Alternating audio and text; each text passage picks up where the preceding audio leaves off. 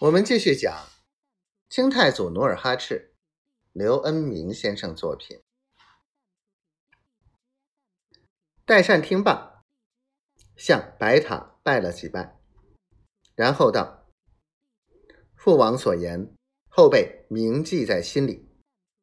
等我们攻下广宁，一定设法把他老人家找到，让他好好享几年清福。”代善几句话，感动的老韩王热泪直流。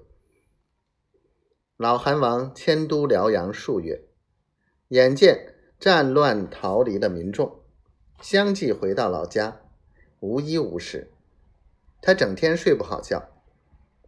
一天，他把朱臣贝勒找到衙门，说出了自己的忧虑。他拿出一本土地造册，说道。眼下辽阳有荒地二十万场，海州有荒地十万上。这些土地有些是汉公所占，有些是战死逃走农户丢下的。我想把这些土地分给住在这两地的汉民、满人，以养两地的民众，抚慰将士。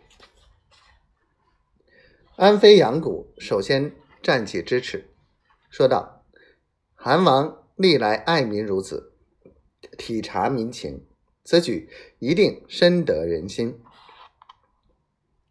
秃鲁什有些想不通，就开门见山的说：“分给满洲人尚可，为啥还要分给降民？”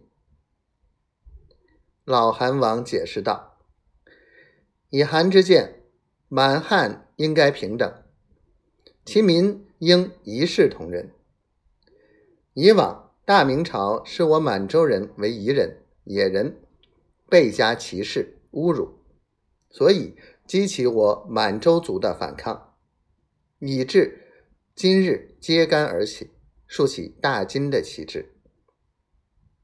前有车，后有辙，我们切勿再做欺侮汉族平民的蠢事。韩王一席话说的秃噜什哑口无言。范文成当即提议，参照明朝辽东的军屯制，后金牛鹿屯田制，把三十万晌荒田收归后金所有，然后按男丁计算，每丁授田六晌，其中五晌种粮，一晌种棉，同时规定。